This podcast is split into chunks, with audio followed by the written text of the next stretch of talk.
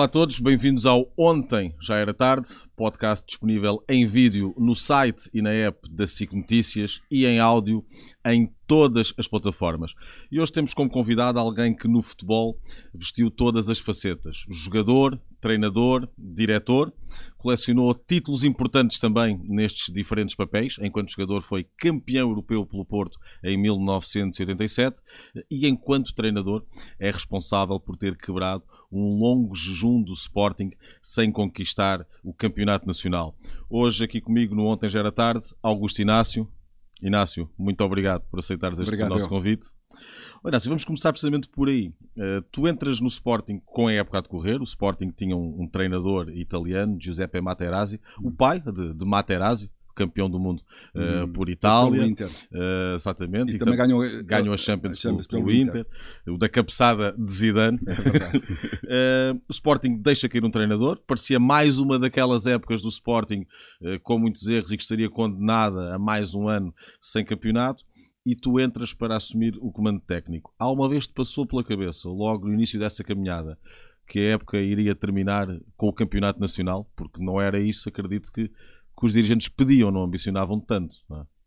Bom, eu sou. Obrigado pelo convite mais uma vez. Eu sou convidado por uma comissão que estava no Sporting e só depois, salvo erro, em dezembro, é que entra uh, o presidente, que era o, o, Luís Duque, que trouxe como diretor desportivo o Carlos Freitas. E eu, na altura, uh, estava a fazer comentários até para, para a Antena 1 e recebo um, uma, um, pronto, uma chamada do Dr. Agostinho Abade que o Dr. José Requeto, presidente do Sporting, queria falar comigo. Pronto, assim foi. No... Fui falar com ele e ele, em princípio, a minha entrada no Sporting era para uh, a ligação entre o balneário e direção. Não sabia muito bem, treinador era só até encontrarem outro. Um, eu percebi bem qual era o meu papel e, e aí nessa altura não pediram nada Sinceramente não pediram nada. Depois com a entrada do Dr. Luís Duque, ele chegou ao pé de mim e disse assim, ó oh, oh, mister, eu só quero, para já você é o meu treinador, e como todos dizem, não é? Depois falta o resto. Entretanto, hum, pá, a gente só se quer apurar para as competições europeias e porque isto está uma grande confusão, não sei o que mais. Também, oh, Presidente, vamos, vamos a isto. Então começámos, começámos, começámos. O primeiro jogo que nós fizemos, e isto agora é fácil falar nisto, nesta altura. Uh, jogamos com o Campeonato Carlos Manuel. E o, e o ao intervalo está a ganhar 3 ou 4 ao Sporting em Alvalade, porque tivemos uma sorte incrível. E depois, a 7 minutos do fim, Vidigal a 30 metros da baliza, lembrou-se de rematar a baliza e faz um golão. E o Sporting ganha aquele jogo 1 a 0. O Luís Duque à frente, eu vinha mais atrás. E disse ao Presidente, Pá, quem ganha um jogo deste está sujeito a ser campeão. E ele disse: Oh, amigo, não me diga nada. que ele, eh, as minhas pernas terminam todas, porque ganhar um jogo daquela, daquela maneira. O que é certo é que, à medida que que o tempo foi, foi, foi, decorrendo, nós fomos encurtando distâncias em relação ao Porto. Tinha uma equipa fantástica é, e um grande plantel também. É, entretanto, nós fomos andando, fomos aproximando, fomos, depois perdemos aqui um ponto ao lá, andámos ali pertinho, até que chega o jogo do, do, do Porto em Alvalade. E antes desse jogo eu disse ao o Dr. Luís Duque chamou-me e disse ó oh, mister, se ficamos em segundo lugar já, é, já, é, já é fantástico. Eu digo assim, ó oh, Presidente quem pensa no segundo quer chegar ao primeiro? A gente para chegar ao segundo temos que pensar primeiro no primeiro. Já que estão ali e é? já que estamos aqui, já tivemos tão atrás e agora estamos tão perto, vamos pensar é no primeiro. Até que chega ao jogo do Porto. E para mim esse é o jogo-chave. Chega ao Porto e o Sporting ganha 2 a 0 ao Porto e passamos para a frente da classificação. A partir daí, eu disse cá para comigo: Augusto, já que se empatasses com o Porto ou perdesses com o Porto, nunca mais serias campeão, que o Porto não ia perder mais pontos. Mas eh, passando na frente, a coisa vai ficar aqui, mas somos nós que estamos na frente do campeonato. Isso depende de nós, já não dependemos de mais ninguém.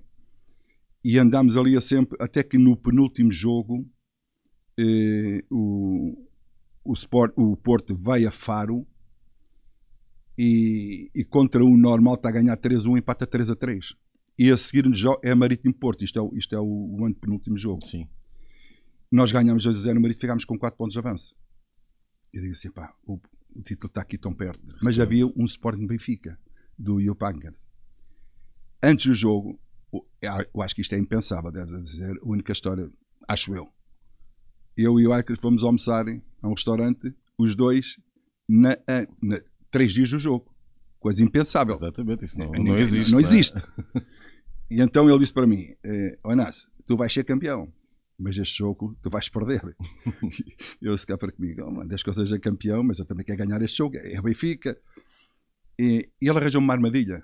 Pôs três ou quatro jogadores titulares no banco e aquilo não era uma defesa, aquilo era um autocarro com dois andares. e a gente tinha dificuldade em entrar na defesa do Benfica. E, e, e, o Benfica andou ali até que há o tal livre, o Sabre e faz o gol. E nós, pá, um estádio pronto para a festa, pá, um estádio lindíssimo. Assim, meio a chover. Quando eu digo meio a chover, chovia, parava, chovia, parava. E o Benfica ganhar aquele jogo 1 a 0. O Porto ganha o jogo em casa com o Estrela da Amadora e fica para o último jogo, um Gil Vicente Porto e um Salgueiros Sporting, quando o Salgueiros precisava de pelo menos um ponto para não descer divisão, para não depender de um salvo erro do Leiria com o Vitória Como é foi essa semana? De repente, é, está tudo tão perto depois... Eu, eu saía, não é? Tinha que ir, a, tinha que ir para a rua, tinha que almoçar e, e, as pessoas na rua, não, assim, não percas o campeonato. Bem, aquilo parecia que era toneladas e toneladas em cima de mim. Claro que aquela semana, eu acho que foi a semana que eu envelheci mais, mais depressa. É, porque aquilo praticamente dormia muito pouco, só pensar no jogo, dos Salgueiros, campeões, o jogo mas tinha que manter uma aparência de, de, de, calma, de serenidade e de confiança, que eu tinha confiança. Mas essa calma, naquela semana, não foi assim, não é? Não era fácil. Até que fomos ao Salgueiros, o treinador o Vitor Melo, um grande amigo meu, e o Vitor Manuel. Hum, quer dizer, eu senti que o Vitor Manuel também estava um bocadinho aflito, e eu também, os dois aflitos. Precisavam os dois. Eu passei campeão, ele, ele precisava também de ponto. E aquele jogo ao intervalo está 0 a 0, mas o Gil Vicente a ganhar ao Porto 1 a 0. Os treinadores dizem tudo mentira, tudo tanga. Não interessa o resultado dos outros, mas estão sempre à, espera do claro. resultado. Mas, mas, faz, faz bem, fica bem na fotografia. E eu vi, oh, o Porto está a perder 1 a 0. Eu disse, está bem, mas eu quero ganhar o meu jogo. Mas, mas soube-me bem saber que o Porto estava a perder. E então fomos para a segunda parte. É quando, sabes, ganhámos 4 a 0. O André Cruz é muito quando, importante quando no livro. Solta. abre e, e ganhámos 4 a 0. Entretanto, o Porto tinha empatado, mas depois ganhou o jogo 2 a 1. Já não interessava e o Sporting é campeão. Quer dizer, num, num, ano em que nada perspectivava que o Sporting pudesse ter sucesso em ganhar o título, o Sporting é campeão. E, e é campeão. E eu disse assim: bem, agora é aproveitar o balanço de a gente eh, poder marcar aqui uma posição no futebol português, que o Sporting teve afastado durante 18 anos, como tu acabaste de dizer bem, pelo menos para estar na luta todos os anos não estou a dizer que isto ganhe todos os anos, mas pelo menos estar ali na luta. Não voltar a, força... entrar num novo ciclo de crise Exatamente. tantos anos sem que foi depois do que acabou por acontecer após o título de Bologna, não é? Porque ainda houve esse título passado dois anos, três anos. Dois anos, Sim. dois anos. É, mas é, isto agora vou dizer isto, é, que já disse isto, e as pessoas do Sport não gostam muito. Mas eu sou uma pessoa muito direta, muito frontal e verdadeira. Não sou mentiroso, eu não minto. Posso omitir algumas coisas, mas não minto eu comecei a ver aquela a, a cena toda de vir jogadores para o Sporting uh, à pasada. Ei, jogadores, ei, jogadores, ei, jogadores. Eu digo assim, mas o que é que eu preciso destes jogadores todos? E eu estava em férias, estava até na República Dominicana nas férias, e a minha filha liga-me e diz assim: oh, pai, venho para Portugal porque isto aqui no Sport está uma grande confusão. Era quando houve a guerra Roquete de Luís Duque, que o Luís Duque queria mais dinheiro para a equipe, não sei o que, não sei o que mais.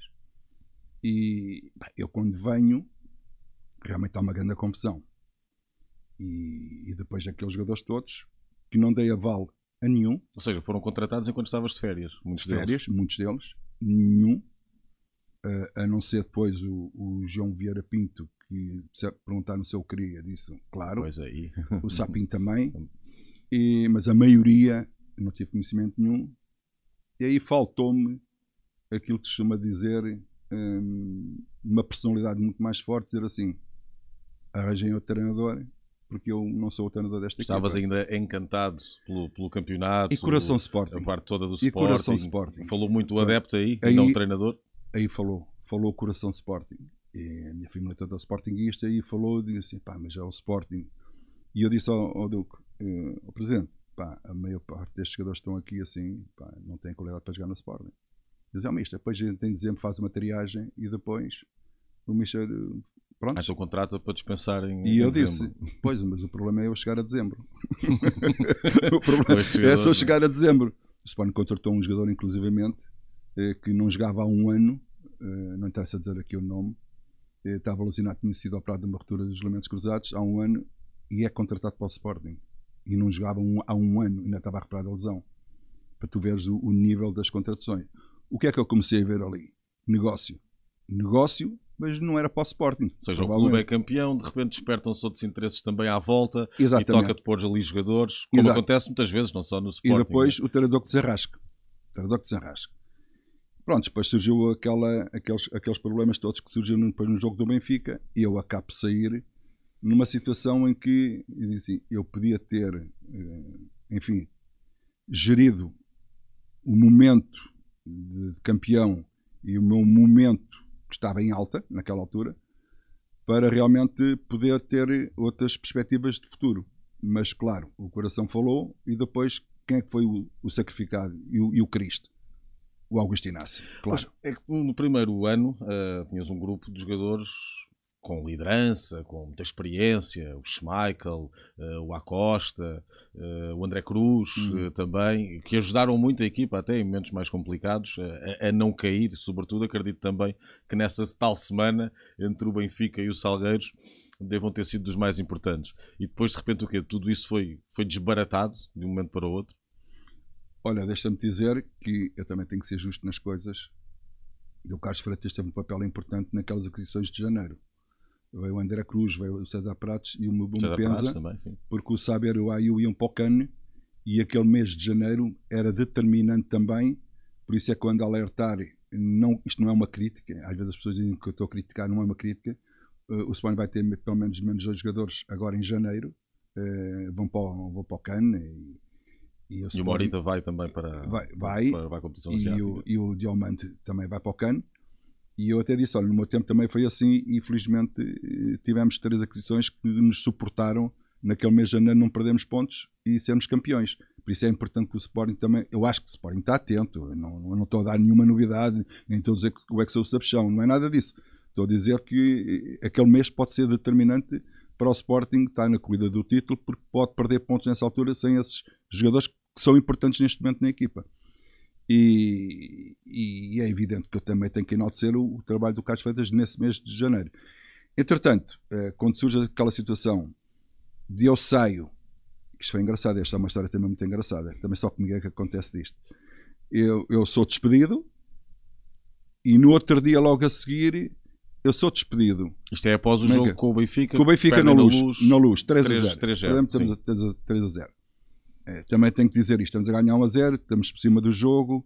É, o Sporting está muito perto do 1 a 1 e o Pedro Barbosa é expulso de uma maneira que eu não quero catalogar isto de propósito, mas de uma forma é, que, enfim, colocou o Sporting numa situação muito delicada e o Benfica no contra-ataque faz 3 a 0.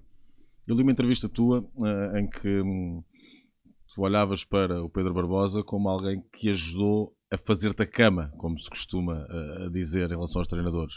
Uh, tem a ver com esse jogo, tem a ver também com esse jogo e com alguma postura que ele ganhou, se calhar, mais alinhado com o Luís Duque para uma situação contratual nova para ele. Olha, ficaste aí no ponto. Ficaste aí no ponto.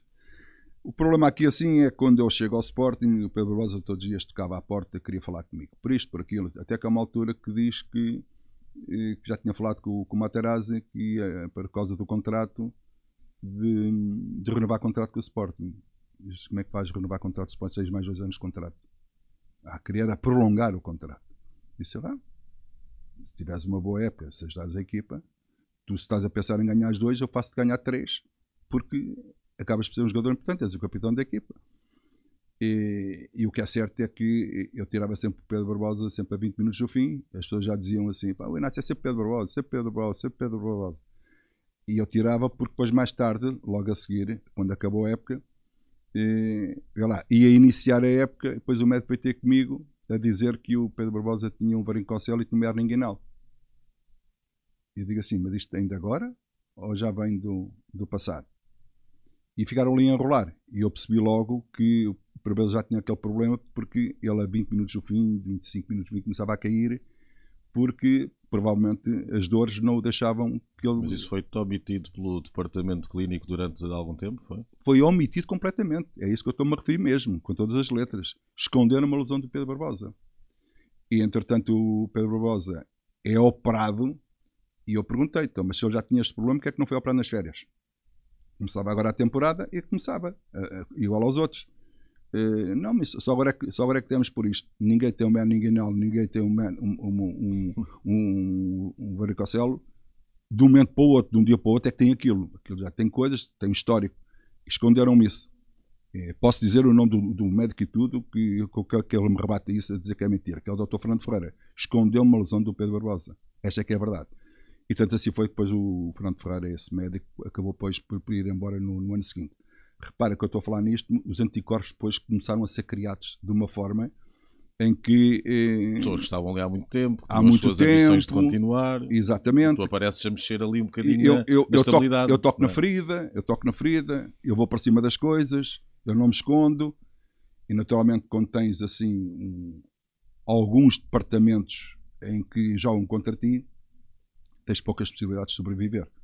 E, e, eu sabia que um resultado menos bom, uma altercação aqui ou lá, que ia sobrar para mim. Até porque eh, eu senti que eu não era o treinador do Duque. Eu senti que não era eu o treinador do Duque. E há aquela situação, como tu sabes Mesmo também. depois de ter ganho um campeonato que o Sporting não ganhava. E, eu eu tempo. acho que aí o Adolfo faltou coragem também para dizer que não quero o Inácio como treinador, porque lá está tal coisa. Eu estava num momento bom e então, se as coisas depois fosse o treinador e não corresse tão bem, ia ele sobrar era o para ele. responsável.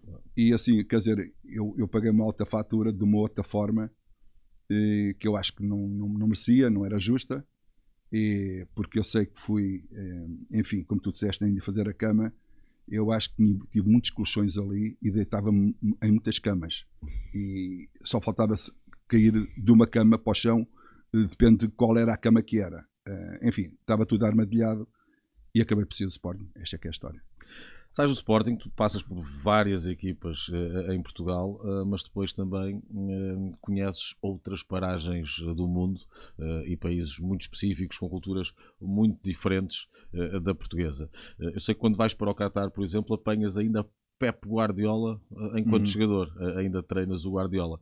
Como é que ele era nessa fase? Era alguém já que se via que estava a preparar o passo seguinte ou ainda estava muito focado na parte de, de jogador? Olha, foi uma, uma grande surpresa o Pepe Guardiola, homem. O jogador, já vamos falar. O homem. Um homem com aquela dimensão, estar a jogar no Qatar, eu vi logo que o lado financeiro pesou muito para, para estar ali. Sabes, estás num estádio para aí com para 40 mil pessoas, 35 mil pessoas, estão para aí aqui 500, 600, 700 pessoas. Para um jogador do nível do Pepe Guardiola, Campo Novo cheio. aquilo não acho que não era motivador para ele, mas ao contrário daquilo que eu pensava, que iam ali passar o tempo, realmente durante o dia não se podia treinar porque estava ali muitas vezes 50, 50 graus, 43, 43 graus, e durante o dia não se podia treinar, teria de treinar mais ao Final fim da tarde, dia. à noite. E eu até lhe perguntava a ele, Pepe, o que é que tu fazes durante o dia? Lá, te- tens tant- tantas horas, bicho, eu vou jogar golfe. Eu disse, olha, fazes muito bem, jogar golfe. Já em pré-reforma. E metes não o creme na cara por causa do sol. Isso é misto. Dá para passar ali o tempo. Só que ele no treino, ele ensinava aos próprios colegas posicionamentos. Ele dizia assim, pá, isto é o trabalho do treinador, mas ele está a complementar dentro do campo. eh, como é que o jogador também passar a bola, por exemplo, por cima do adversário, a dar a curva. eh, como é que ele na pressão tinha que dar a bola para trás para ligar o jogo, depois para virar o jogo Uma boa ajuda. é? era uma boa ajuda, quer dizer, e estava ali assim um potencial hum, treinador. Agora, se me perguntas assim, mas tu pensavas que ele chegava lá àquele patamar? Eu nunca pensei, não é? Mas eh, devido depois, fazendo uma análise àquilo que, que, eu, que eu convivi com ele, o trajeto que ele teve não me admirou nada. Porque ele, ele sabe fazer um balneário. Falta-me depois perceber é aquilo para falar com aqueles jogadores, sim senhor, para falar com os feras, com os craques, se aquela linguagem era apropriada. De certeza tinha que ter um outro tipo de linguagem, um outro tipo de comportamento de, de liderança de balneário. E o que é certo para onde ele ter passado, não interessa se tem os melhores jogadores, não interessa se ele gasta muito dinheiro, faz bons balneários, faz boas equipas eh, e, e ganha títulos. E sabes que às vezes é mais difícil ter um balneário com estas feras todas do que não ter um balneário com nenhuma fera. Às vezes é mais difícil. Porque As feras querem grandes, ganhar. É? Todos querem jogar, todos querem aparecer e às vezes não é fácil eh, essa, essa, esse ambiente e essa conjugação. Pá, e o Pepe Guardiola, eh, pá, além de ter ajudado, eu também estive lá só um ano, depois voltei, ele esteve lá dois anos, só o erro, e depois veio embora também, mas de qualquer maneira é alguém que me passou pelas mãos em que eu não lhe ensinei nada. Eu tenho que ser humilde. Eu não, não ensinei nada porque ele sabia tudo. Então eu ia dizer ao Pepe Guardiola, cuidado quando este vai subir, cobre mais as costas. Eu ia dizer aquele Pepe Guardiola. Não ia porque ele já sabia uai, eu, daquilo que era o futebol. Por isso, uh, depois era um jogador de balneário também espetacular. É, depois aquele tem uma coisa engraçada. Sabes, tu ali assim, não podes tomar banho à vontade. Tu ali tens de tomar banho, não é, não é com roupa, pelo menos com uma cueca. Tens ah, sim, não pode. É, não podes. Porque se se ofendidos. É, por causa da. Assim. da temos que. Nós.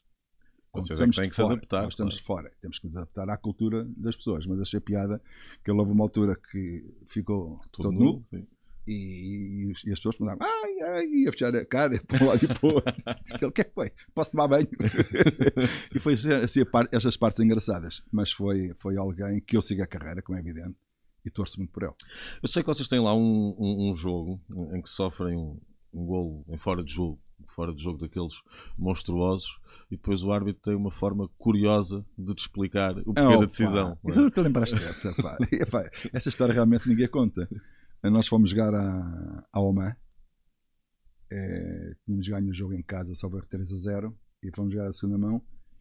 E quando é, a gente vai para o relvado, epá, estás a ver um estádio, um relvado todo compacto, e ali tu vias, parecia um, umas lagartas que tinham passado por relvado, em que estava assim, praticamente careca assim, depois ia assim careca, depois ia assim careca.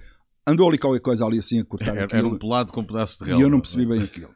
Bem, entretanto, na cabine, nós não tínhamos eh, armários para pôr a roupa, era em cima de, um, de uma cadeira, tínhamos que pôr a roupa, mas tudo bem. Fomos para o jogo. Pá, nós éramos muito superiores. Estádio cheio. E nós 1 a 0, eh, nós 2 a 0. E depois, pá, eu não vou, não, não, eu não quero que me chamem que, que eu estou aqui a inventar. Eu estou a mais de 20 metros fora de jogo. mais de 20 metros. E a gente parou, não é? E o jogador começou a correr e tal, não sei o quê, uma guarda-redes parado e tal, e o golo. E o arte para o centro. E diz, mas como é que é possível isto? Comecei a gesticular, como é evidente, o arte só fazia assim para mim. Tem calma, tem calma. Mas não, não me expulsou nem nada. No fim fui ter com ele. E disse, ah, que vergonha é esta?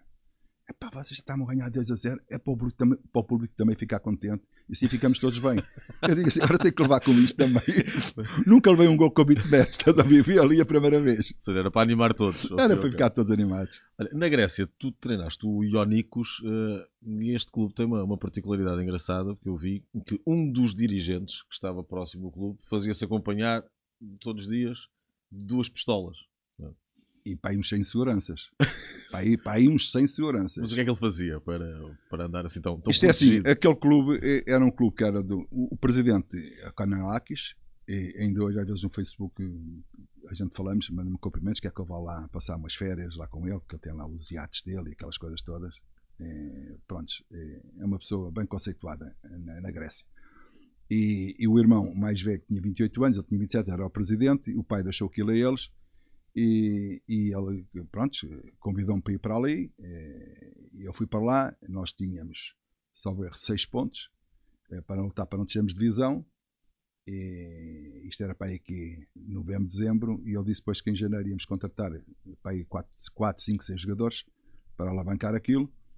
E, e eu antecipei-me logo e até indiquei o Fangueiro. O Fangueiro uh, foi logo nessa altura. E qual é o meu espanto quando vamos para o primeiro jogo em casa eu começo a ver uma mancha muito negra no lado da bancada e alguém assim um bocadinho mais claro. E eu comecei a, a, tentar perceber que era aquilo, então que era, apresentava no meio deles. Claro. e o resto era tudo seguranças. E depois houve lá uma altura que aquilo. Como é que é de explicar? Para não, dizer, para não ser assim tão assintoso. Ah, é melhor ser assintoso, Augusto. É melhor, pode ser, à ah, vontade. O ar estava a roubar e de que maneira, lá descaradamente e um intervalo ao ponto de um adepto saltar para, para, para o relvado e apertar o pescoço ao fiscal de linha. que cena. Estava 0 a 0, precisávamos ganhar o jogo. O presidente vai naquele corredor, são corredores muito estreitinhos, e eu, quando vejo ele a mandar vir com o ar, não sei o que é que ele estava a dizer, estava a falar grego, e com duas pistolas assim atrás da, da, da, na, nas costas. E, e, os seguranças todos ali assim, estás a imaginar os seguranças ali atrás, quer dizer, para chegar lá ao pé do, do presidente também gostava muito, ia mandar vir, ia mandar vir, e o que é certo é que nós acabamos por empatar aquele jogo, roubar-nos depois dois pontos por causa daquilo que o, que o presidente também disse ao árbitro. E, e, depois e, eles com um ponto ao pé de mim e dizem assim: pá, oh, Micho, você não tem culpa nenhuma disto, pá pá, isto você já está a perceber, está então tudo contra mim. E eu cá para comigo, pois, também com duas pistolas também queres meter medo a toda a gente. Mas se calhar acho que aquilo era comum em alguns sítios, em alguns estádios. Sim, anos depois até se viu também um presidente de um, de um clube grego entrar com uma pistola no Exatamente. Relevado, é? é uma coisa é, quase cultural. É, é, é comum. E diz assim ao Mister, já não temos hipótese nenhuma e tal, nos peço imensa desculpa e tal, não sei o que mais, e disto e daquilo. E disse, pronto, ó Presidente, pronto, isto, o futebol é assim mesmo e tal. Eu calminho, foi, passei nas, das duas pistolas, não, mas o homem era mesmo um homem correto. E ele até me disse assim para mim: então, isto faltava ainda para aqui seis meses para acabar o contrato e tinha mais um ano de, se quisesse continuar lá. E diz ele assim: oh, mister, como é que você quer fazer isto? Então, isso aqui. Ah, você paga-me um mês que está quase a acabar e eu vou-me embora, vou à minha vida.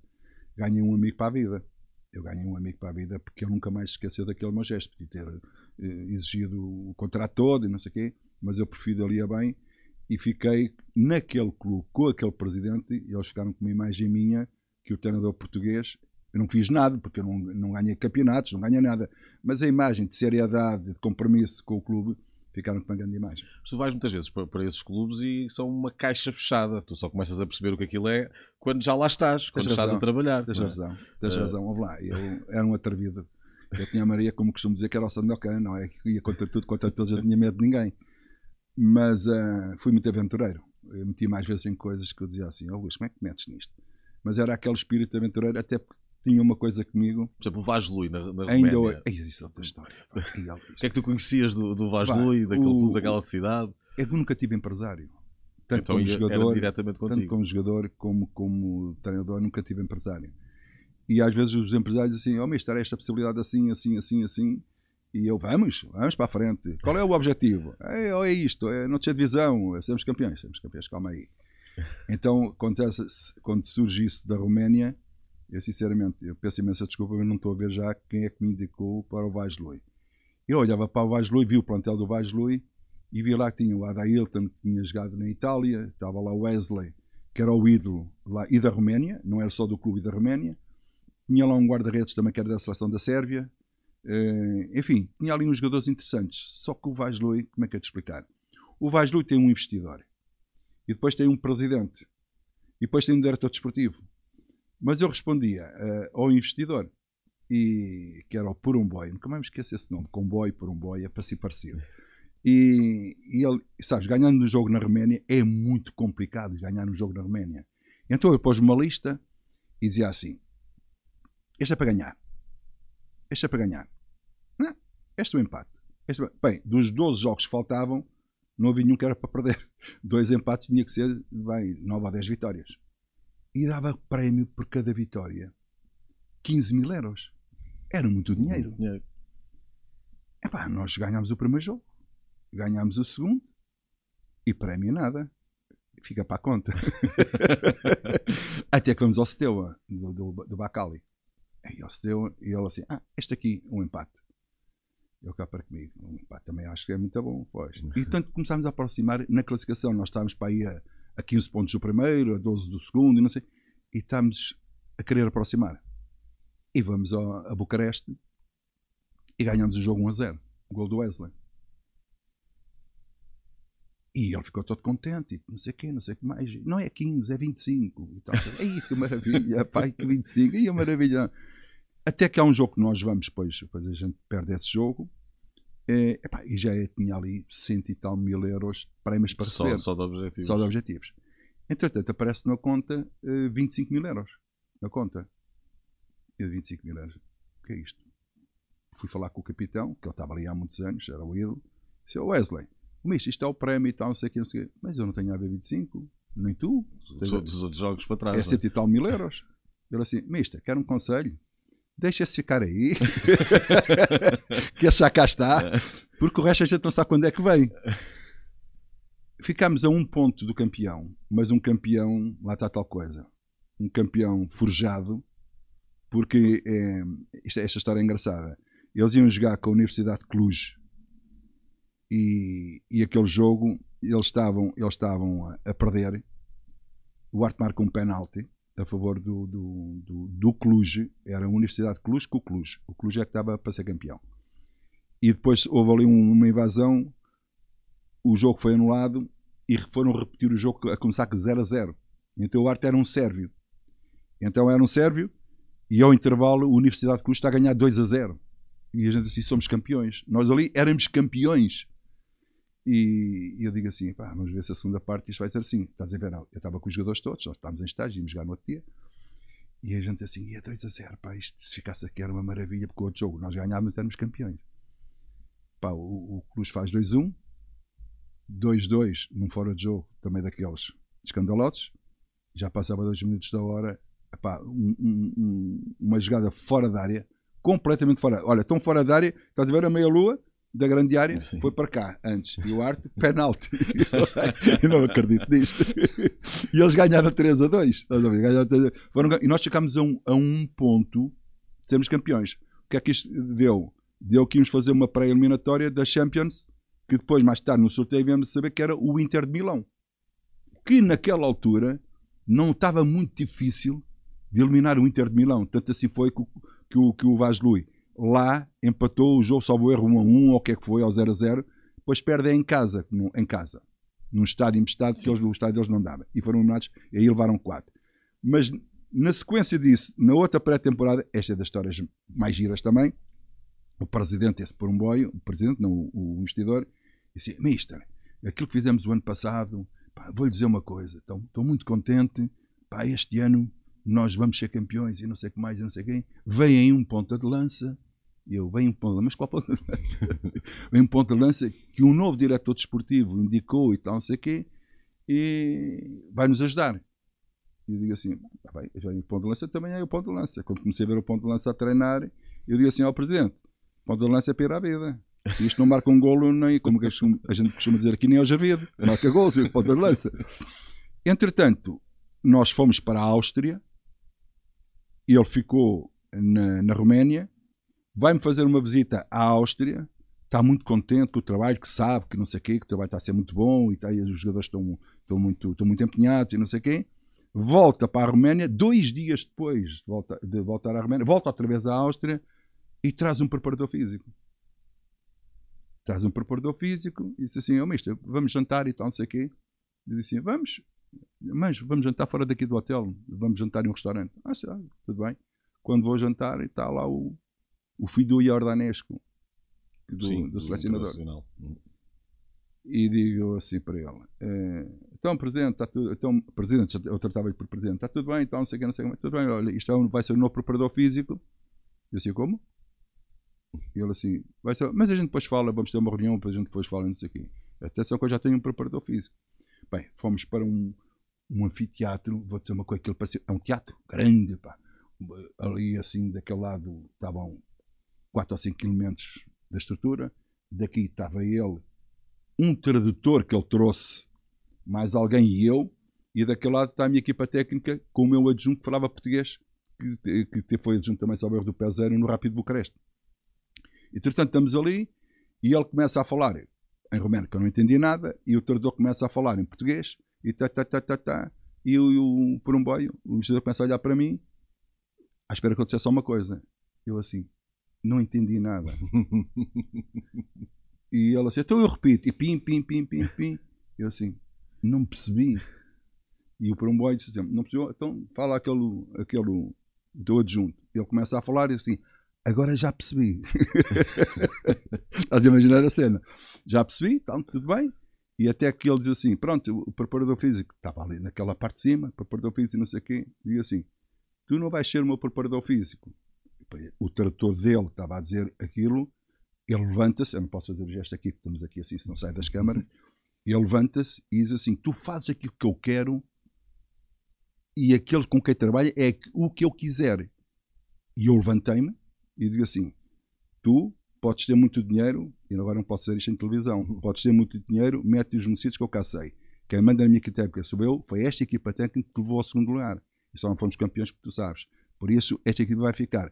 Ele, se quiser, pode ficar de fora a ver os treinos. Agora, integrar a minha equipa técnica, não. E ele assim, mas eu é que mando, eu é que mando. Estás a imaginar? Vem, vem direito a mim e ele tinha uma grande barriga, empurra-me assim com a barriga. E eu empurro com os braços. Pá, estás a imaginar a cena, como é que aquilo ficar ali a crescer. O que é que aconteceu no outro dia? É, no outro dia saio do hotel, vou para o autocarro para ir para o treino, sou barrado. Por seguranças, não posso ir para o autocarro. Ah, não posso ir para o autocarro. E eu lá dentro do autocarro. Eu não posso ir para o autocarro, posso ir ao treino. Olha, mandas-me a passagem, chegamos a acordo, vamos a, mandas a passagem, eu vou embora para Portugal e ficamos por aqui. E acabou. Ele assim, como que diz assim, faz queixa à FIFA. E eu disse, tá, não, vou fazer queixa à minha embaixada, porque tu não podes abandonar um estrangeiro, num, num país estrangeiro, sem ser o teu, e, e, e, ficar aqui fora. Não podes fazer isso. Entretanto, saiu cá em Portugal essas notícias, ele chamou-me, e eu digo assim, não, eu contigo não quero reunir mais, comigo não falas mais. Então manda-me o papel, que é para eu ir à Roménia falar com o Damiano Cipriano, que era o presidente do clube, eu faço contas e vou-me embora, que eu continuo, quero trabalhar mais. Entretanto, ele manda-me aquilo nos termos em que praticamente eh, era tudo a favor deles. e eu disse, isto não assino. Claro.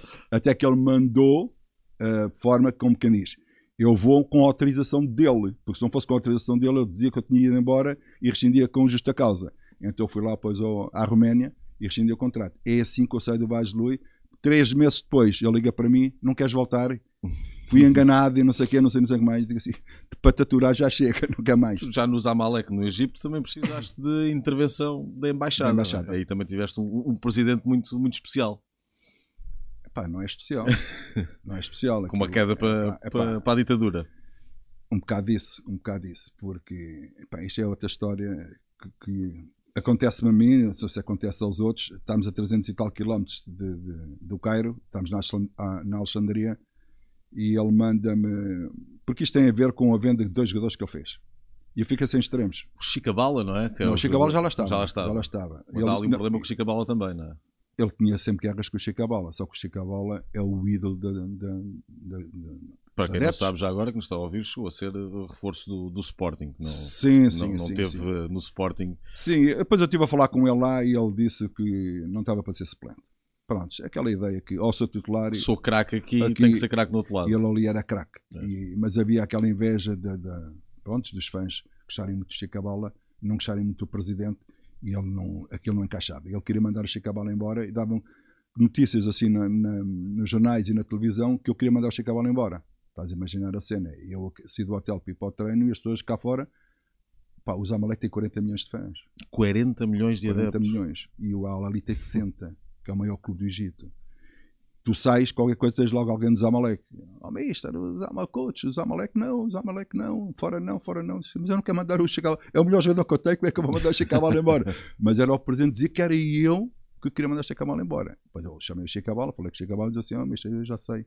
Não é o mister. Eu já sei porque é que isto, de onde é que isto parte. Entretanto, ele manda-me para, estão na Alexandria, manda-me para o Cairo para termos uma reunião, porque dois jogadores que ele vendeu, eu não tinha extremos, ao não ser o, o, Chicabala, e, e o jornalista faz uma pergunta, tudo encomendado, porque é que eu vendi os dois extremos? Eu digo assim, como? Eu é que vendo os jogadores agora? Aí o treinador agora vende, compra, manda no clube, manda nos dinheiros. Quem vendeu os, os jogadores foi o, foi o presidente. Ah, mas não foi isso que, que ele começa, me disse. Começa a dança, não, começou aí o, o, choque. Eu disse: não, não. Aqui as pessoas é assim. Isto aqui é uma lata de Coca-Cola.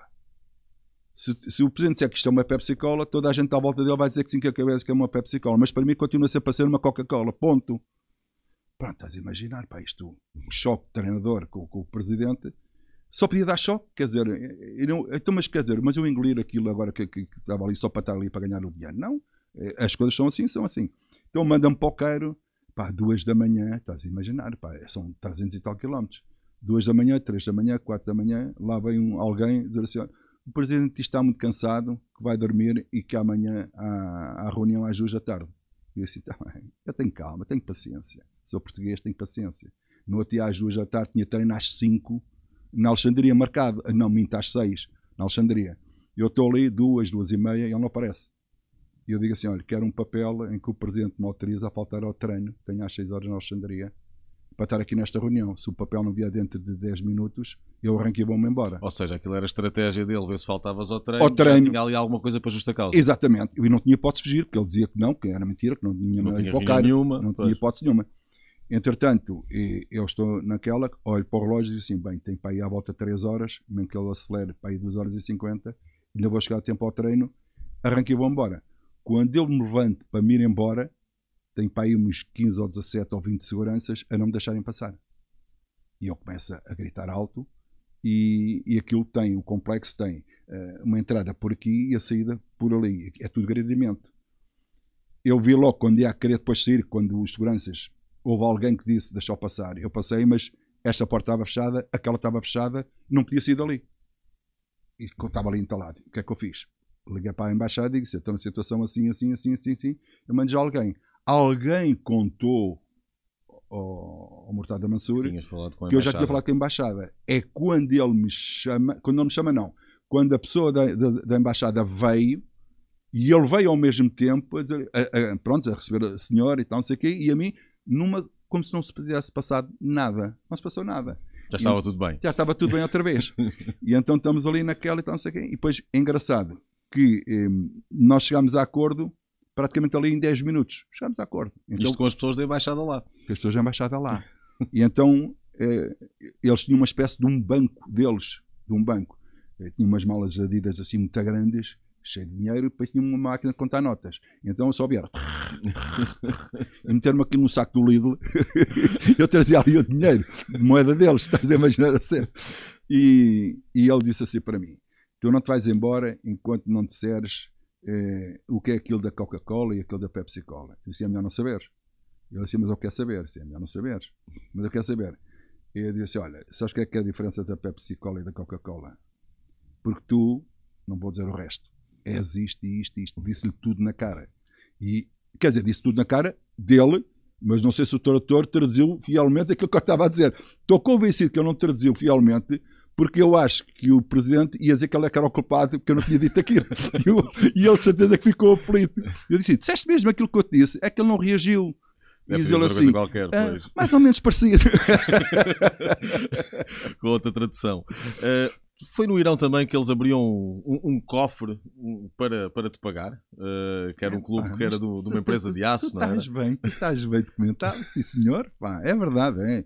Eu, quando ia receber, recebia lá em dólares americanos e eles tinham uma espécie de um cofre daqueles antigos de ferro, grandes, altos, e para abrir o cofre, sabes, era bom, bom. E depois, quando abriram o cofre, estava cheio de dinheiro, não é? Chegavam ali, tiravam um montinho, devia já, já discriminado, tiravam um montinho, depois davam-me a mim. E eu digo assim, pagam assim, não é nada mal, siga a frente. Mas foi uma das primeiras experiências que eu tive fora do país, foi no, no FLAT, um bom clube. Ehm, pá, com dinheiro não faltava. Eh, Estavam a querer projetar-se para outros níveis, eh, mas aquilo estava num patamar ainda muito baixo e, e pronto. E depois houve lá uma altura que tinha que jogar o filho do, do, do presidente, o, o sobrinho do presidente, que era guarda-redes, mas meu guarda-redes era melhor, até que o meu guarda-redes eh, lesionou-se. E eu tenho aquele e tenho outro, e diz assim: domingo vai jogar o. Então, eu disse: eu vou ver, vou pensar. Eu não pus, pus o outro. Pronto. Pronto. Já, depois, ainda por cima, no último minuto, perdemos o jogo 1 a 0. Está feito tudo, pronto, o filme todo para te ir embora. Mais uma vez. Olha, vamos falar aqui de algumas figuras hum, com as quais tu estiveste no futebol, em, em diferentes cargos. A primeira, Bruno de Carvalho. Eh, há umas primeiras eleições, que Bruno de Carvalho se candidato, já estás na equipa dele, contra Godinho Lopes, um processo todo ele muito estranho. Bruno Carvalho é dado como presidente, depois já não era ele, eh, era Godinho Lopes. Eu já falei com, com o Bruno Carvalho hum, sobre este assunto. Ele tem a plena convicção de que tudo aquilo foi adulterado na Exatamente. altura. Tu partilhas da mesma ideia? Claro, então. Até porque há votos queimados depois, mais tarde, antes do tempo, E- e as, caixas- as provas destruídas. e caixas desapareceram e tudo. Foi, foi, foi realmente uma grande confusão. Eh, eu sou muito amigo do Dr. Eduardo Barroso. E sabes que aquilo naquela altura ehm, as eleições eram compartimentadas. Eh, para a Assembleia Geral eram listas à parte, não pertenciam à lista da, da direção.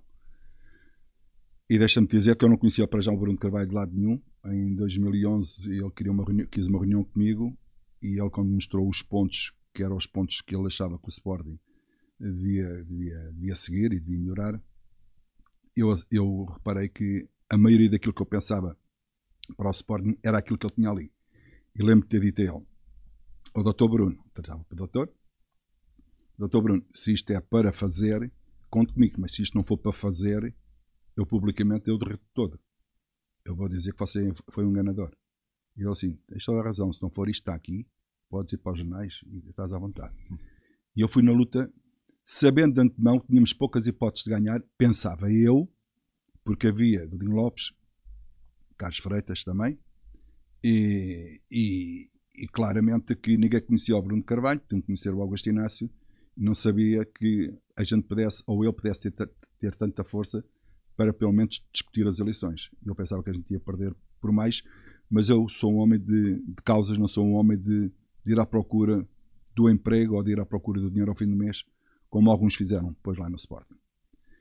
E, e naquela altura, eu lembro que o Dr. Eduardo Barroso, tínhamos um camarote, o Dr. Eduardo Barroso está a falar não sei com quem, diz assim, olha, perdemos, mas ganhou o Bruno Carvalho, que é o que interessa, é ganhar, ter ganho o Bruno Carvalho, não sei, não sei o que mais.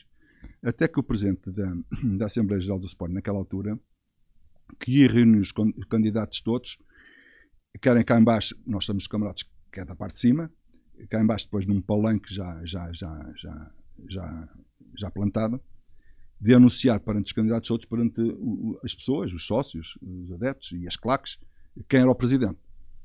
E o Godinho Lopes diz, quando íamos para o elevador, íamos, não eu, o Bruno, que era um dos candidatos, dizer assim: eh, eu não vou entrar nessas palhaçadas, eu não entro, eh, porque ele pensava que tinha perdido as eleições. Já alguém lhe tinha comunicado isso? Já tinha comunicado. E depois acontece uma coisa que, que, é, que, é, que é estranho. O, o doutor Eduardo Barroso disse: Olha, afinal eu, eu ganhei, e, o Rogério Alves tinha perdido, eu ganhei, e, mas o, o Godinho Lopes ganhou a outra lista, a, a direção. É nessa altura que ele está a dizer que não vai no elevador, quando esse, o Presidente da Assembleia Geral diz mas você ganhou. E eu ganhei. Ganhei, então e como é que vamos fazer? E, e, acho que foi o Dr. Dias Freire. Acho que foi o Dr. Dias Freire. Assim: Não, não, você me disse que era uma palhaçada. Agora vai lá você sozinho. É quando ele vai sozinho para o palanque e as pessoas não aceitaram nada. Pois, houve aquela confusão toda coisa. e acaba por ser o Bruno. e eu também, hum. e eu também, apanhar cartões de sócio que os, dos sócios do Sport tinham mandado fora, apanhar aquilo e a apaziguar aquilo para ter calma e não sei o que mais, mas sentimos logo ali de que o Bruno tinha ganho as eleições. Houve qualquer coisa depois, entretanto, que deu uma volta de uma tal maneira que o Bruno uh, acabou por não ser ele o, eleito. Dois anos depois foi, mas ele naquele, naquele ano tinha ganho as eleições. Dois anos depois foi, dois anos depois entram, uh, tem uma primeira época com o Leonardo Jardim, que corre bem, tendo em conta a diferença de orçamento do hum. Sporting para os outros rivais, acabam em, em segundo lugar. Uh, Leonardo Jardim depois acaba até por ter outro tipo de propostas uh, e, e sai, uh, foi para o Mónaco.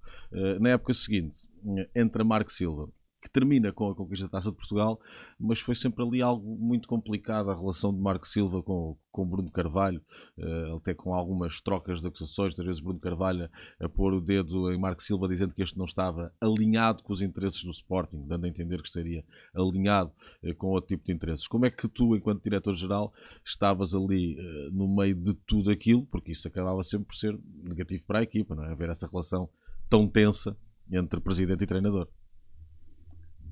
Bem, estás a tocar numa coisa que é, que é importante, é quente, é quente.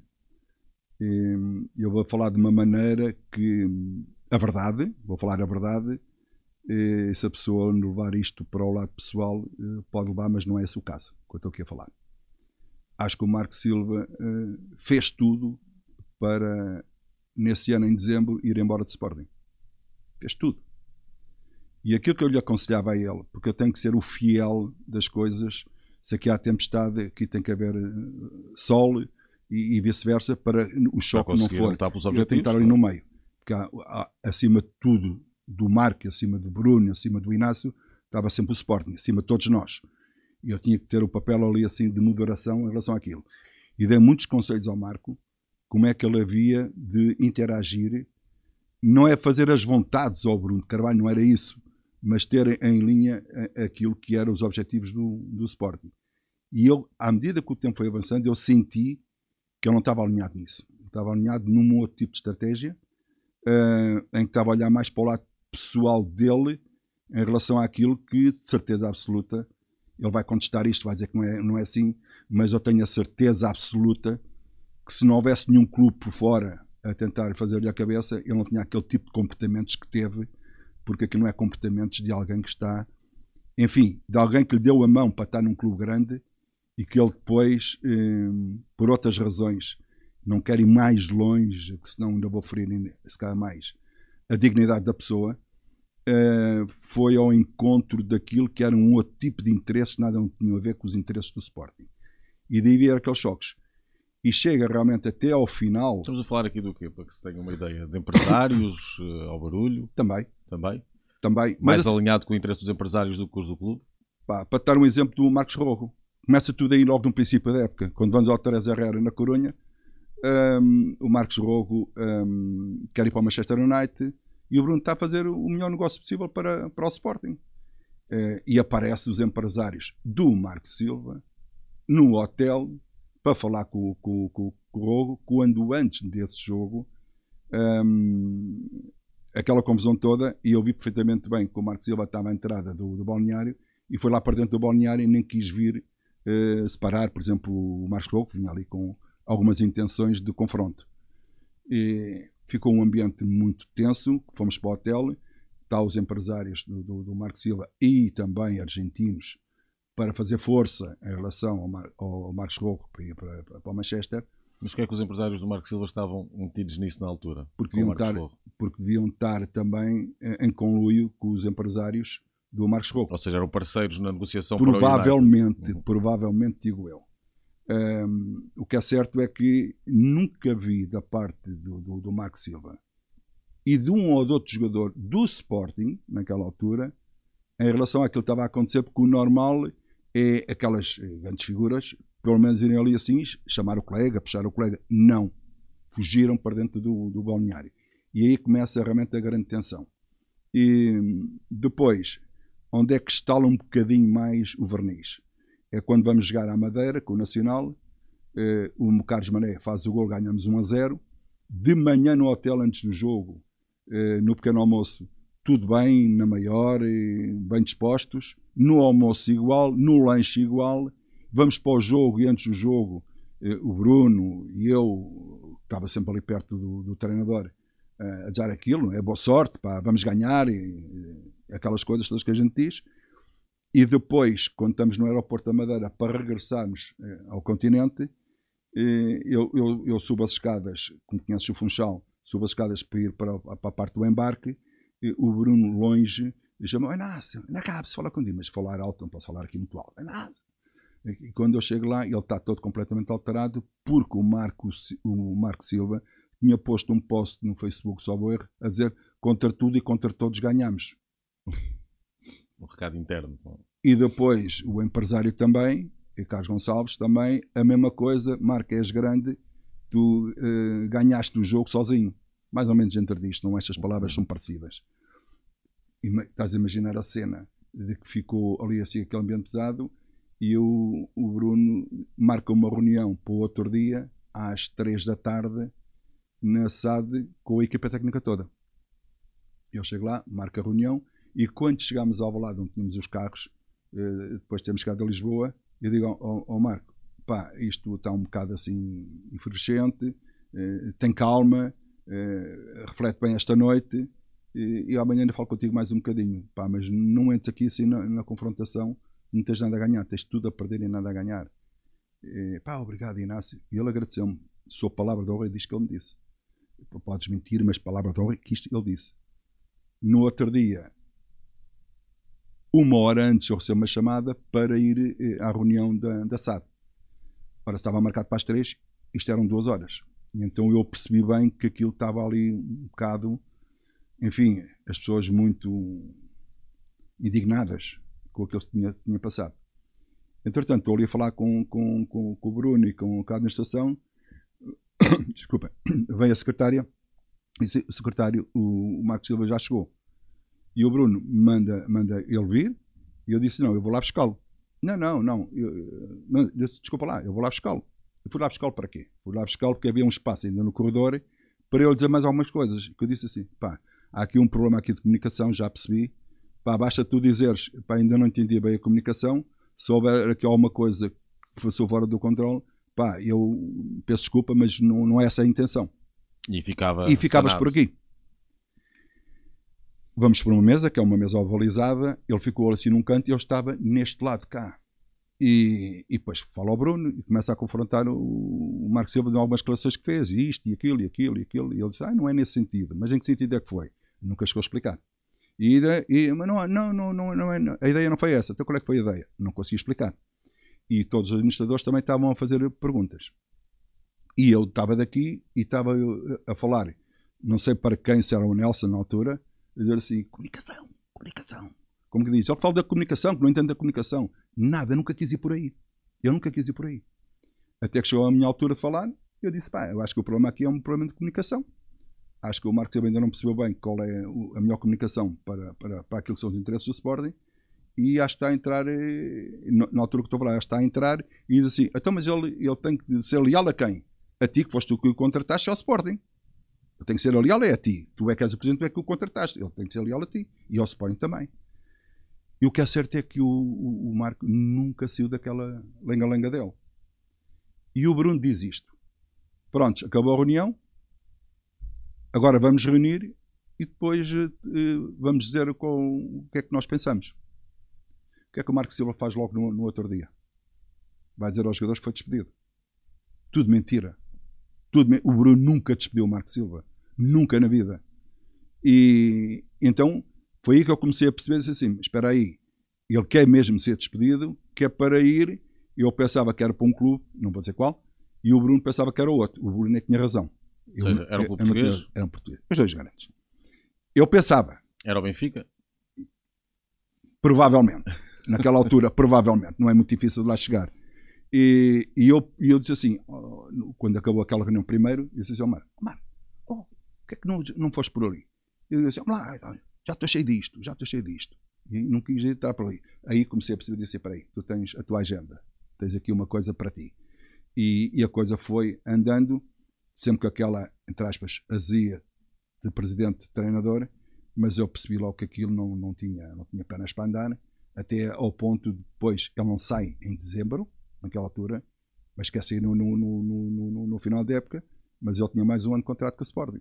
Então o Sporting negociou como quis, o Sporting não, o Bruno, como quis, e vai para o Olympiacos porque o Bruno assim o quis, do negócio que o Bruno achava que era o melhor para o Sporting. Não foi o negócio que o Marco queria, foi o negócio que o Bruno quis.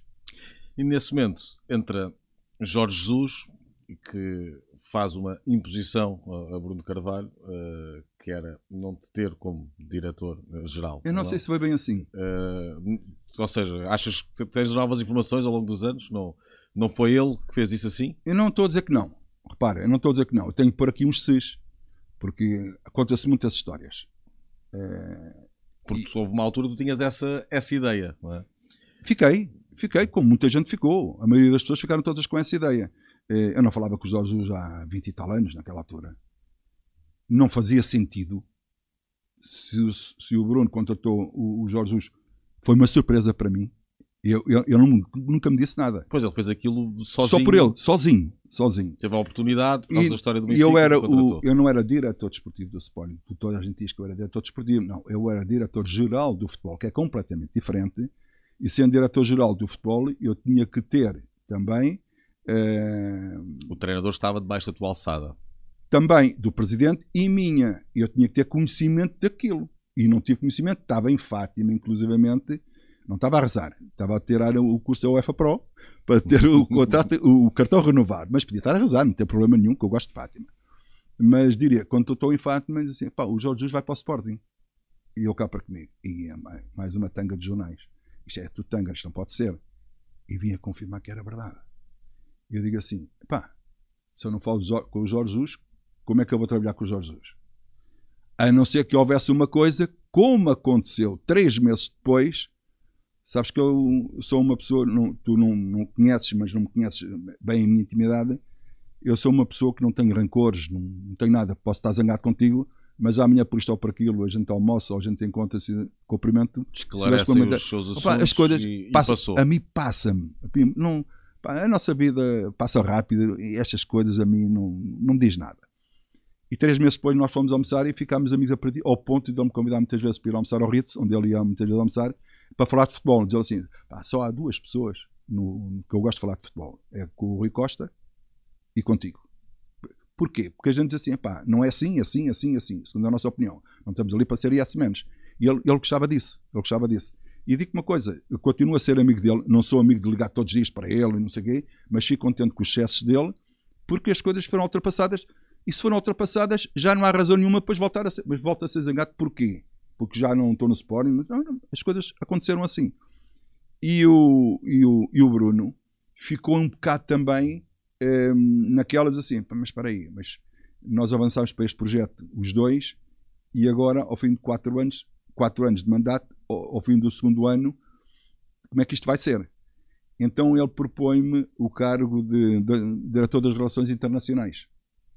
Isto para se ter uma ideia, o quê? Ir aos sorteios? Uh... Não, ir aos sorteios, ir também fazer, fazer protocolos com, com, com, outros, outros clubes, países, outros clubes. E academias, por aí fora. E eu disse a ele, Bruno... Isso não era bem o teu perfil, não é? Evidente, é evidente. É, disse assim, Bruno, mas isto foi exatamente como estou a dizer. Bruno, isto vai ser assim. Isto é capaz de haver um broá muito grande, porque, não digo todos, mas algumas sócios são capazes de dizer assim, mas que o Inácio saiu, por exemplo, até porque nessas nossas duas épocas, sem dinheiro, foi um sucesso. E agora com mais dinheiro, que entretanto depois veio aquele da, o da, o da nós, pronto, aquelas, aqueles contratos, contratos. Começou a haver 40 dinheiro. milhões por ano. Dos, dos 29 milhões, ou o que é que foi do segundo ano, passou depois só para 60 e tal milhões o Sporting. No terceiro ano, imagina que o Sporting aí já começou a ter dinheiro.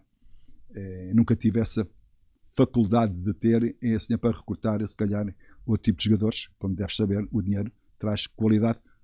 Depende, às vezes. Às vezes, às, às vezes, vezes traz tiros ao lado. Vezes, é tiros ao lado. um, e, mas, entretanto, um, estava a falar do, do, ah, do Jorge Jesus. Do Jorge Jesus. E, e o Bruno dá-me aquilo e diz assim: Bruno, duas coisas.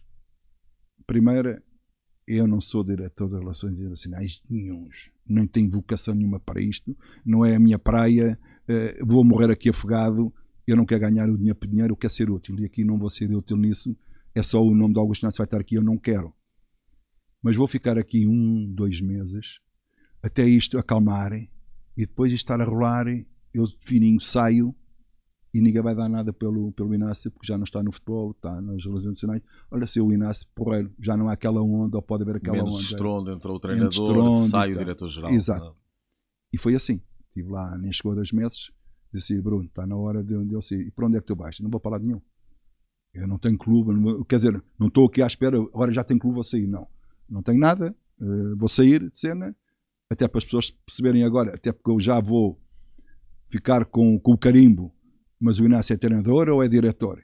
E, e perdi muito com isso, por ser diretor, por querer ajudar o Sporting. As pessoas começaram a ver, não, já não é tão treinador, mas depois acabei por ser treinador felizmente para mim, que ainda acabei por ir para o, para o Moreirense e fomos ganhar a taça da Liga, parecendo que não, para mim foi encher uma alma, porque mais, é um troféu para o, para o Moreirense é Champions, quer que não, quer não é Champions. Quer o Benfica nas meias e o Braga na final. Na final e, no, e na fase de grupos eliminámos o Porto, também é também, importante. Pá, e foi, foi um ano fantástico. E, e, pronto, e aí comecei, começaram a olhar assim, mas eu nasci ainda continuo a ser treinador, pronto, mas perdi muito de ser diretor do Sporting, porque as pessoas já não estão a ver como, como, como, como, como treinador. E é assim que eu saio do Sporting. Eh, Guardas alguma mágoa em relação ao Bruno Carvalho? Ou seja, essa caminhada começou contigo, começam os dois. Depois, entre Jorge Jesus, havia essa vossa relação ou não relação que não te permitia hum. continuar como diretor-geral? Uh, tu esperavas que ele hum, tivesse uma, uma, postura diferente ou compreendes perfeitamente que ele, tendo ali Jorge Jesus, o trunfo que era na altura, hum. a qualidade que tinha, até também a própria bicada ao rival, tratava-se claro, também disso, claro, não é? Claro. Uh, compreendes que essa estratégia dele tinha de ser seguida daquela forma nessa altura? Ora, eu estou convencido que aquele almoço que tivemos três meses depois, se é três meses antes, Eu acho que continuava ali porque era uma como diretor-geral, uma mais-valia, era uma mais-valia para ele. E vou-te dizer isto que eu não disse, mas acho que é importante dizer. Tanto com o Leonardo como com o Marco Silva, mas mais com o Leonardo, para tu veres o caráter, o Leonardo chamei a equipa técnica do, do, do Leonardo e disse: eh, só para vocês saberem que o futebol tudo pode acontecer, mas enquanto eu for diretor-geral de futebol, nunca serei treinador neste clube. Não vejam em um fantasma que alguma coisa que aconteça eu vou assumir, nunca vou assumir. Nem que o Sporting deixe a divisão, eu vou assumir. Para vocês estarem descansados, que tem aqui uma pessoa para vos ajudar. O Leonardo deu-me um grande abraço, ainda hoje somos muito amigos, e agradeceu porque acreditava naquilo que eu estava a dizer e, e era verdade. Com o Marco já não foi assim. O Marco senti que ele ficou desconfiado. E o que é que eu faço? Chamo os quatro capitães da equipa de Sporting e disse assim: acabou de sair o vosso treinador e equipa técnica. Eu disse isto, isto, isto, isto, isto. Se amanhã acontecer alguma coisa e se eu faltar à minha palavra, são vocês próprios que podem dizer publicamente que eu sou um filho da mãe que não cumpri com a palavra. O que eu quero dizer com isto é que trabalhem à vontade, que eu nunca serei treinador de Sporting. Agora pode acontecer um despedimento por isto ou por aquilo, mas. Isso entra outra equipa técnica. Entra outra equipa técnica. Pois. A minha e eu não. Estás a ver a diferença, Leonardo Jardim e Marco Silva. Aí também vê-se um bocado a diferença do caráter das pessoas. Até que, tu, como tu sabes, o Marco Silva começou a ser treinador depois de ter sido diretor desportivo no Estoril. Despede o treinador, é ele que assume o Estoril como treinador. Aquilo que ele fez, eu nunca faria na vida no Sporting, nem no Sporting, nem em outro clube qualquer, porque eu acho que as pessoas eh, têm que ter a noção do cargo que têm e, e, tem que haver uma coisa para mim que é muito importante no futebol. Embora já não haja muito, mas para mim continua a valer muito. É a lealdade. E dentro dessa lealdade, eu não abdico desses, desses, desses, desses valores. Bruno. Eu senti o Bruno um bocado atrapalhado, sinceramente. É, aquilo foi uma decisão dele e eu comecei a pensar e, e disse assim: pá, isto. Qual é o objetivo? É esse que tu acabaste depois de dizer. Ele queria ser campeão no Sporting e entendeu que o Jorge Jesus seria aquele treinador que o levaria àquilo que ele mais pretendia, que era ser campeão no, no Sporting e independentemente de quem estivesse no caminho, era tudo encostado para o lado, porque tinha que ser aquele treinador, porque ele acreditava que era aquele treinador. E eu estou no meio. Estou no meio e tenho que sair. Se fiquei com azia, na altura disse assim: nós com um bocadinho mais de boa vontade, até podíamos trabalhar todos juntos devido àquilo que eu estou-te a dizer, num bar de rancores, num bar de ódios, não sei o quê. E tanto assim e acho, passado três meses, tudo se E, e acho que da é? parte dele também, não, eh, também havia essa disponibilidade que também acho que também não, que não é assim. Fiquei com pena disso, porque eh, pá, eu vou dizer aqui uma coisa que podem chamar vaidoso, é petulante, o que dizer, eu acho que se estivesse no Sporting com o Jorge Jesus, acho que o Sporting tinha muitas hipóteses de ser campeão. Porque eu sei como é que era aquela casa e sei como é que o podia ajudar. Não estou a dizer com isto que o Otávio, que foi para lá, que não o tivesse ajudado, não sei o quê. Mas eu conhecia melhor o interior do. do e conhecias melhor o Bruno Carvalho também. Achas conhecia que melhor, ter ajudado nessa relação? Conhecia melhor o Bruno Carvalho, as reações, conhecia melhor os jogadores, as reações também que tinham em alguns aspectos que podiam ser benéficos para ele, embora eu acredite que eh, o Sporting foi campeão. Na minha opinião, o Sporting naquele ano foi campeão. E não estava lá o Inácio. Estava lá o, Jorge Jesus e estava lá o, o Otávio. Acho que o Sporting podia ter sido campeão. Não foi por outras razões. Não estou aqui à procura de desculpas disto ou daquilo. Nos outros anos o Sporting não mereceu ser campeão, mas naquele ano o Sporting foi muito prejudicado. O Benfica foi muito beneficiado e o Benfica foi campeão à custa disso. À custa da, da batota. Mas isto é a minha opinião. Eh, e o Bruno não é campeão com ele nessa altura. Depois o que aconteceu do resto, já não posso falar mais nada nem de Brunos, nem de mais nada, porque eu já não estava já lá. Não eu gosto de falar enquanto estou lá. Olha, estamos aqui a entrar na ponta Ou enquanto estive lá. da nossa conversa, mas vou-te dar aqui alguns nomes e alguns momentos eh, para tu, em poucas palavras, descreveres. Eh, e vamos aqui ao primeiro, acredito alguém que tenha tido eh, um grande impacto na tua carreira e tenha sido uma inspiração. Bobby Robson. Fantástico. Bobby Robson e Mourinho também. Embora eu fosse o adjunto quando Bobby Robson vai para o Porto, mas diria que é uma forma de estar e de ser que eu aprendi uma coisa com ele. Eu vou só dar este exemplo. Eu mesmo enquanto adjunto, eu não dormia nada a pensar na equipa, no adversário. Eu, pronto, vivia aquilo porque é a minha, a minha personalidade. E houve uma altura que ele disse assim, pá, oh, Inácio, está tão preocupado, oh, mister, este jogo, assim, assim. faça como eu. À quinta-feira já tenho equipa feita. Depois durmo quinta à noite, sexta, sábado. Não com mais. Já está a equipa resolvida. Não se preocupe mais. Senão você está-se a desgastar fica bem no instante. Estás a ver o espírito do homem. Não é? E, eu, eu adjunto, que o responsável era ele, mas eu como adjunto vivia aquilo de uma maneira completamente diferente. E eu dizia assim, ah, mas isto é um bom conselho. Não era à quinta-feira, mas ao sábado já sabia qual era a equipa que ia chegar. Uh, Saltilho, México 86. Sim, que pena. Que pena, mas ao mesmo tempo, que bom não é bem o termo. Mas o pontapé para as pessoas abrirem a pestana, como eu costumo dizer, para pensarem que um evento destes não é para passear, é para enaltecer o nome do país.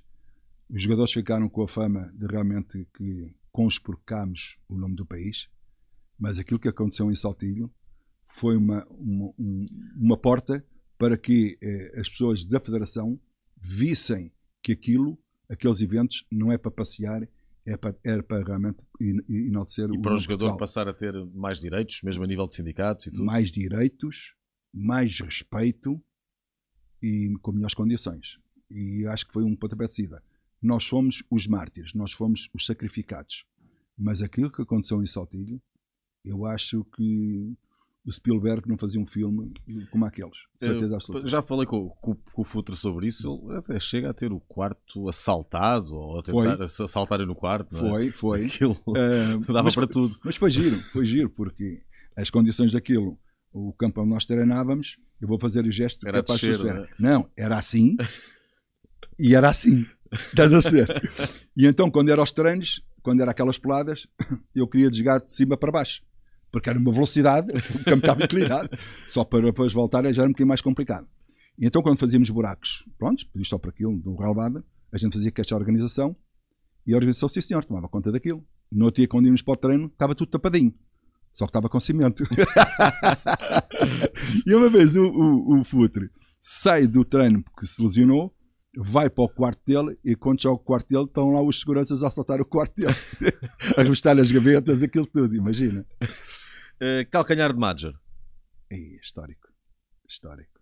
Foi dos momentos uh, mais importantes da vida de cada um de nós. Uh, ganhares uma taça de campeões europeus num clube português é, é, uma coisa que vai perdoar para a vida. E para quem participou, para quem esteve ali, só se houver uma doença é que tu não te vais lembrar, não é? Mas aquilo é, é de uma frieza, é de um talento, é de uma capacidade que não está ao alcance de todos. E como toda a gente soube, o Major era realmente um, um verdadeiro craque mas é ali aquela, aquela final contra o Bayern de Munique era visto como o, o favorito, não é? Uh, toda a imprensa internacional olhava para o Bayern de Munique, aquilo parecia e, um pro forma. E no caminho? Uh, afinal... E no caminho no autocarro?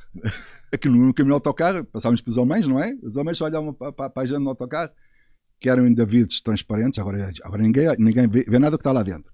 Mas olhavam para nós, Porto, e eram eles. Cinco, quatro. E, e eu no autocarro era assim ao intervalo. ao intervalo estamos a levar 4 ou estamos a levar 5. O que é certo é que depois dentro do campo é que se resolve as coisas. E foi um jogo daqueles que tu, toda a gente sabe, foi, foi histórico. O jogador mais marcante que tu tiveste enquanto treinador? Tive vários. De uma forma ou de outra tive vários. Mas é o que. Mais, mais talentoso, vá.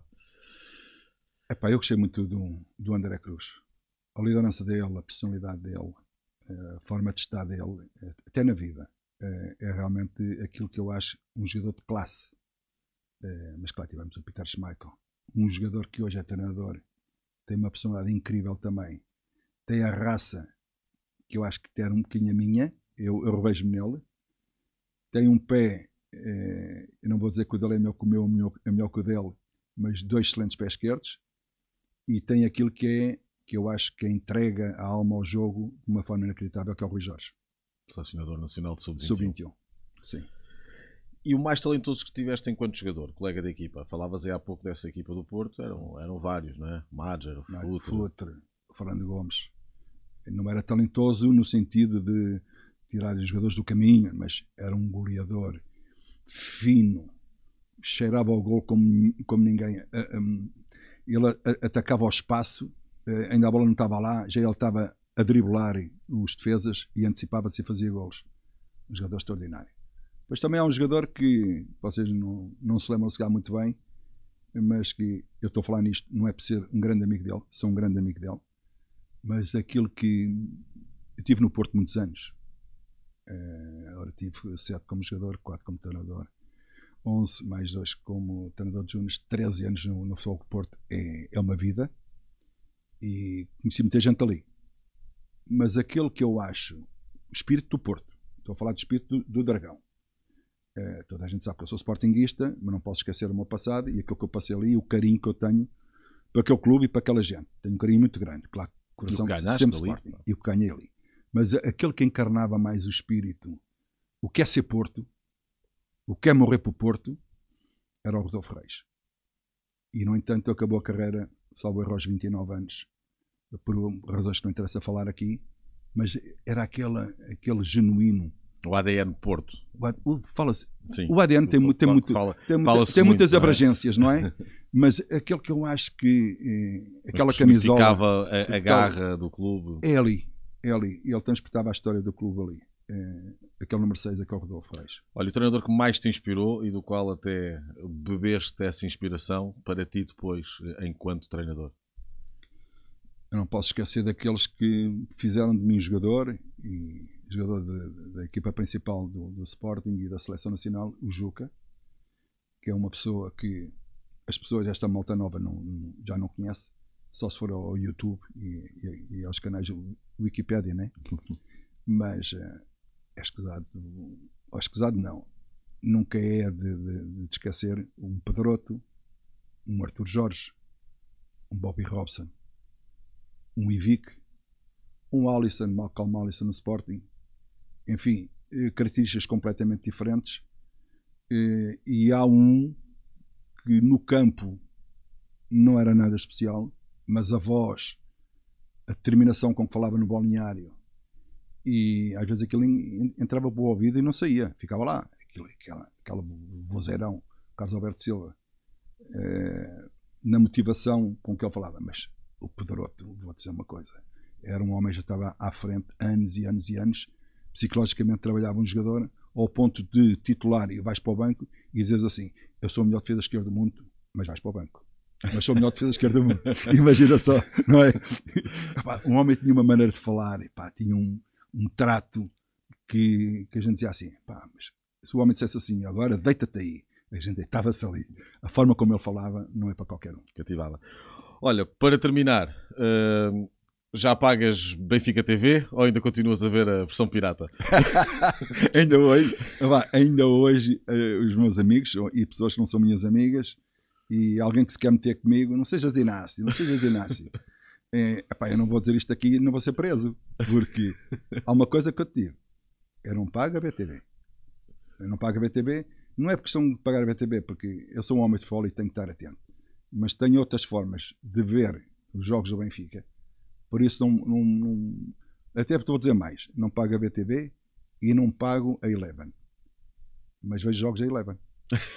Portanto, já vais alargando agora. É, bah, agora, agora as pessoas estão a dizer assim: lá está ele, que a pirataria. Eu até posso ir à casa de alguém e ver. Um café, um restaurante. Um café, um restaurante. Agora fiquei na dúvida. Inácio, muito obrigado. Igualmente também. Foi um gosto. Obrigado conversa. também. Obrigado, obrigado Luís.